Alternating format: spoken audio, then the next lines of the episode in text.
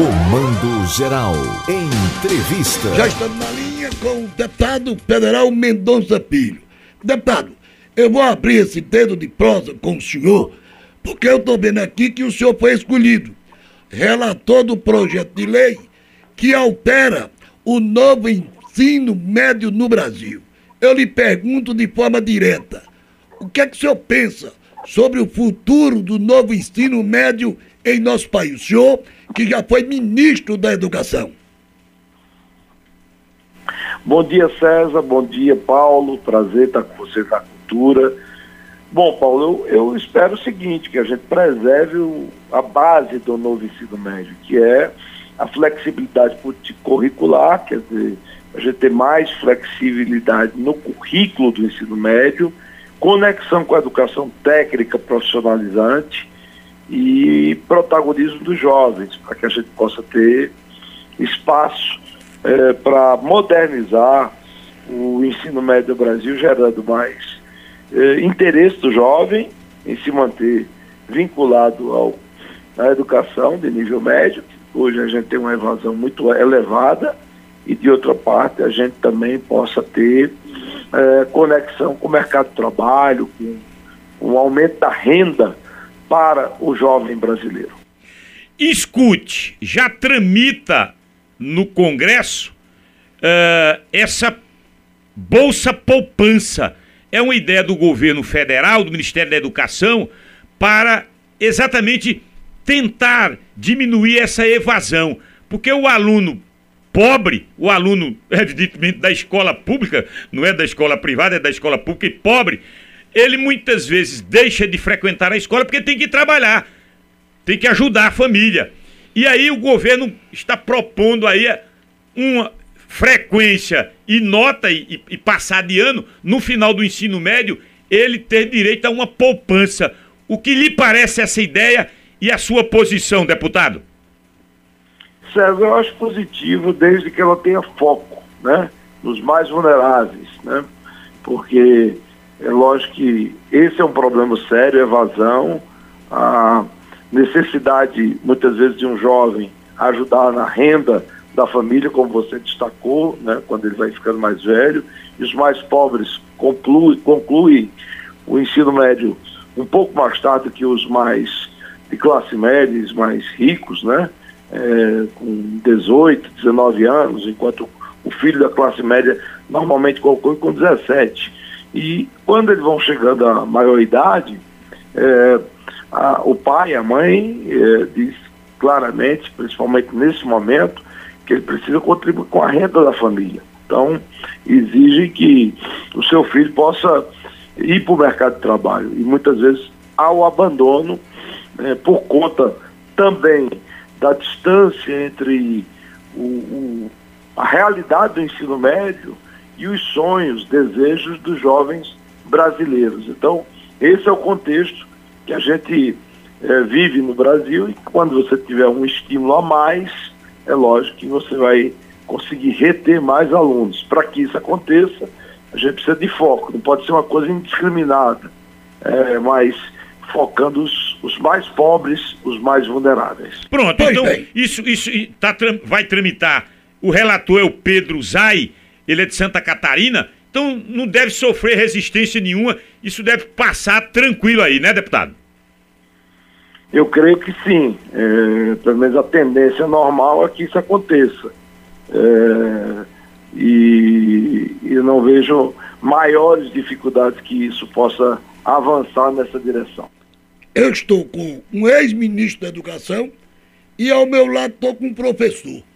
Ouçam, sete, sete de cada dez alunos brasileiros de apenas 15 anos não sabem resolver problemas matemáticos simples, como por exemplo, por exemplo, converter moedas, dizer por exemplo, quantos reais equivalem a dois dólares sabendo que um dólar hoje é 4,93. Multiplicação. Isso. Não sabe multiplicar. Onde está o erro? No professor ou no aluno?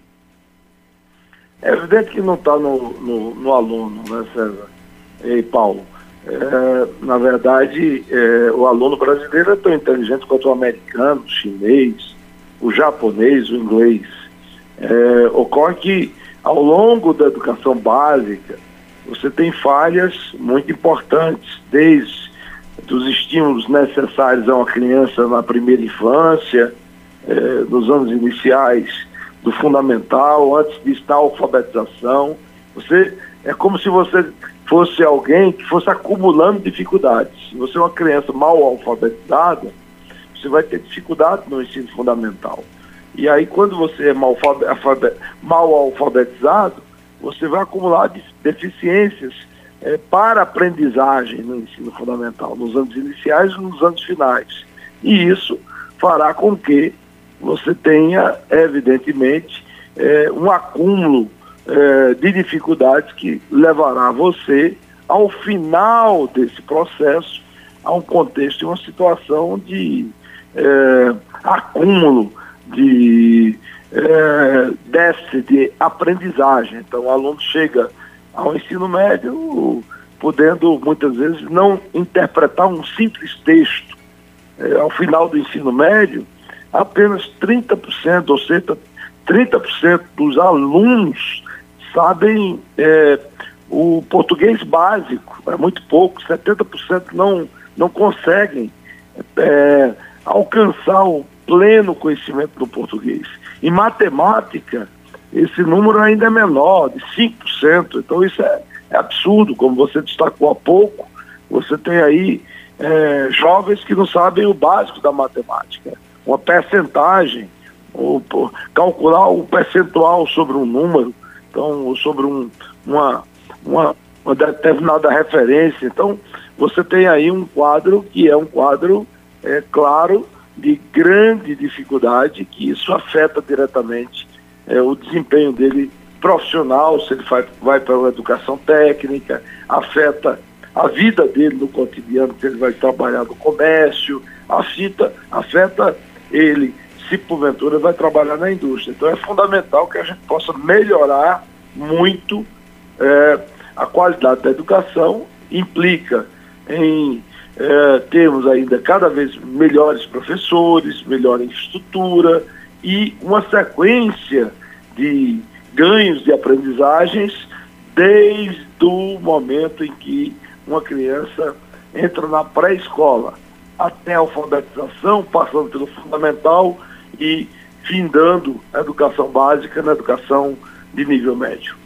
É, uma, uma educação mais próxima do estudante. Vamos Por exemplo, esse aluno que não, que, que não sabe fazer essa conta, é, é, essa mudança. Multiplicação. Multiplicação aí de, do dólar por real, mas ele vendendo meia aqui na Feira da Sulanca, ele não perde um real, viu? Ou Quero vendendo, logo dizer. Ou vendendo, ou vendendo ali no, no, no semáforo. Não perde um centavo. Ele sabe a conta perfeitamente, porque é algo que está intrínseco, está muito próximo dele. É a vivência dele. É uma educação mais próxima do aluno, é isso que eu defendo. É, Vamos para PEC. Deputado, Trump, é, essa, é, foi decidido. Eu até estranhei, eu confesso que eu estranhei. e eu estou acompanhando atentamente essa decisão do Supremo.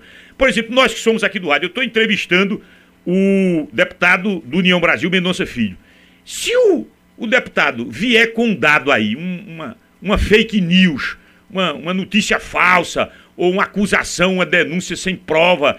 E eu tô fazendo essa matéria Aí tu ao vai vivo. Ser punido, como é que eu, César Lucena, vou ser responsabilizado? A empresa Rádio Cultura do Nordeste vai ser responsabilizada. Evidentemente que há jornalistas, há empresas que comungam desse mau caratismo, da bandidagem, desse esquema. Claro que há. Agora, o que, o que não podemos fazer é generalizar essa decisão do STF, que eu estou condenando. Como é que o Congresso responde? E aí vem a pergunta em cima dessa nossa pauta. Essa PEC de barrar Ela decisão passa. contra o STF, contra a imprensa. Traga luz para essa discussão, deputado. Ô César, é, a gente sabe que um dos pilares da democracia, um dos principais, é a liberdade de imprensa, ao lado da liberdade de expressão. São pilares que garantem o que você possa é, debater publicamente sobre vários temas. Isso não significa impunidade, como você disse, destacou bem, ao bom jornalismo e o mau jornalismo, mas você não pode imputar responsabilidade a você, a Paulo, a Rádio Cultura de Caruaru, pelo fato de você estar me entrevistando. Se eu disser um absurdo, uma mentira, se eu agredir alguém, a responsabilidade é minha como cidadão e como homem público. Eu que devo ser responsabilizado. À medida que você estende essa possibilidade de responsabilização para o veículo, você inibe a liberdade de imprensa e você coíbe um dos preceitos básicos da democracia, que é a liberdade de expressão. Não existe nenhuma democracia do mundo. Então, os excessos existem, mas devem ser combatidos pelos responsáveis e não de forma indireta, com o chamado dever de cuidado, imputando a veículos de imprensa essa responsabilidade absurda que se quer daqueles que hoje é, têm, eu diria, um pequeno blog, um pequeno, um pequeno portal, uma rádio no interior. E eu dizia ontem ao jornalista Magno Martins que o pau vai quebrar nas costas do pequeno, não é a Globo, Folha, não. É, é a Rádio Cultura, é a Rádio Liberdade, não estou dizendo que é pequeno é, do ponto de vista da grandeza de vocês, como grandes empresas de comunicação de Caruaru, não. Estou dizendo direto dos grandes veículos ou dos grandes conglomerados de comunicação do Brasil. Então é o blogueiro de uma cidade, é o portal, e aí você vai ter o cerceamento da liberdade de expressão, que para mim é gravíssimo e inaceitável. E por isso apresentei ao lado do deputado Kim Kataguiri uma PEC, uma proposta de emenda à Constituição, para que num, no artigo 220 se insira o dispositivo assegurando que a liberdade de expressão é um direito sagrado é, e que não pode ser de forma alguma inibida via é, uma possível responsabilização por parte de veículos de comunicação. Preciso ter muito cuidado com isso, porque eu também não sou daqueles que liberdade de expressão pode tudo, não. Mentir, regra, acusar, agredir, agredir. Tem que ter regulamento. Não, pô. liberdade de expressão tem limite. Tem limite. Tem limite. Eu também defendo Mas isso. já existe, César. Você, se você agredir alguém, você pode ser processado. Se você disser que alguém cometeu um crime e essa pessoa não tenha cometido, ele pode lhe processar e vai lhe condenar. Você pode ser processado criminalmente, penalmente, por calúnia e difamação ou difamação, e pode ser é, processado civilmente, que é um, um, chamado dano moral. Então, na verdade, já existe já. a lei. Uhum. Na, na... O veículo de comunicação, se porventura faz um editorial, que é responsabilidade do, do, do jornal, ou do blog, ou do portal, pode ser punido também. Agora não dá para que você me entrevistando, o que eu disser, você possa ser punido. Não, aí não. O possa ser punido. A Rádio Cultura possa ser punida. Não. Isso não, não cabe na cabeça de ninguém. Então, está se construindo um, uma base que para mim é de um país democrático. Pode caber bem na Venezuela, em, numa ditadura, mas no Brasil isso não existe, não, não pode e, existir. Isso... E a gente tem que combater com todo vigor. Isso cabe. Hoje está bom, mas é. amanhã você pode reclamar é, claro. desse, desse excesso. Nós estamos juntos nisso aí, deputado. Eu, eu estranhei também essa decisão do STF. Isso cabe na Venezuela, cabe na Arábia Saudita, cabe na Hungria. Aqui não. Mas aqui não. Olha, pra gente concluir, qual, qual vai ser seu protagonismo nas eleições municipais do ano que vem, principalmente aqui no interior. E, eu queria um destaque, um recorte para São para Santa Cruz que eu entrevistei o Edson Vieira, aqui nós entrevistamos, e, e ele está esperando pelo senhor é, ali em Santa Cruz do Capibaribe. Bom, César, eu tenho assim hoje é, uma atuação de ajuda na construção do Grupo dos Verdes que é Alan César, Alan Carneiro, ah. né? tem uma proximidade histórica com Zilda, tenho todo o respeito pelo deputado Edson Vieira, militamos juntos em várias jornadas, né? Apreço, não tenho nada contra, se pudermos construir algo juntos, não há dificuldade, mas é, hoje o meu diálogo está muito próximo da do Grupo Verde, que é a chamada terceira via, que eu acho que hoje está muito forte E, em e Santa Cruz. é possível uma união da oposição contra o atual prefeito? Porque se, se houver uma divisão de oposição contra o Fábio lá, é, dificilmente vai lograr êxito. Não, não- não- não se enxerga desse jeito, não, deputado? Eu acho que tem fundamento, embora que a última eleição a cidade foi dividida em três partes, quase que iguais, né? Foi uma margem pequena para os três grupos. Então, é, não dá para você cravar o que é que vai acontecer. O atual prefeito é uma pessoa do bem, eu respeito ele, o Fábio Aragão. E, e- e também digo isso de forma muito, muito clara. Mas eu sou um cara de posição, eu sou um cara que todo mundo sabe que eu tenho posições claras do ponto de vista político. Então eu vou atuar forte na região.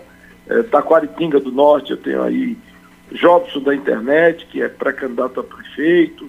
Em vertentes, devo apoiar o, o secretário Israel, que é liderado do prefeito eh, Romero Leal.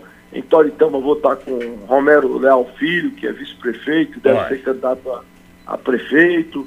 Em Bezerro vou estar com a minha querida amiga Luciane Laurentino, que vai ser candidata à reeleição. Em Cupira vou apoiar a Duda Goubert, que é o vice-prefeito de Zé Maria, que é meu amigo, irmão. Em Belo Jardim vou estar com Gilvando Estrela, que é atual prefeito de Belo Jardim, que está um contexto também muito positivo, é meu grande amigo lá em Belo Jardim, está fazendo um belo mandato, assim como o Luciele também lá em Bezerros. Então por aí vai. Lá em Jurema, o Galego, para mim é um nome forte para a disputa municipal. Então vou continuar atuando aí de forma muito significativa na região, para que a gente possa eh, reforçar a nossa força, a nossa tradição no Agreste. E no Recife, aguardar um pouco a capital, como é que vai se con- configurar essa disputa na principal cidade do estado, que é a cidade de todos nós, a capital pernambucana. Excelente semana pro senhor, deputado. Foi bom ouvi-lo, amigo. Tudo esclarecido. Obrigado pela Abraço. entrevista, Mendonça Filho. Obrigado, um abraço César, um abraço Paulo, boa semana para você, para os ouvintes, para o povo de Caruaru, Caruaru, essa grande cidade que está no meu coração.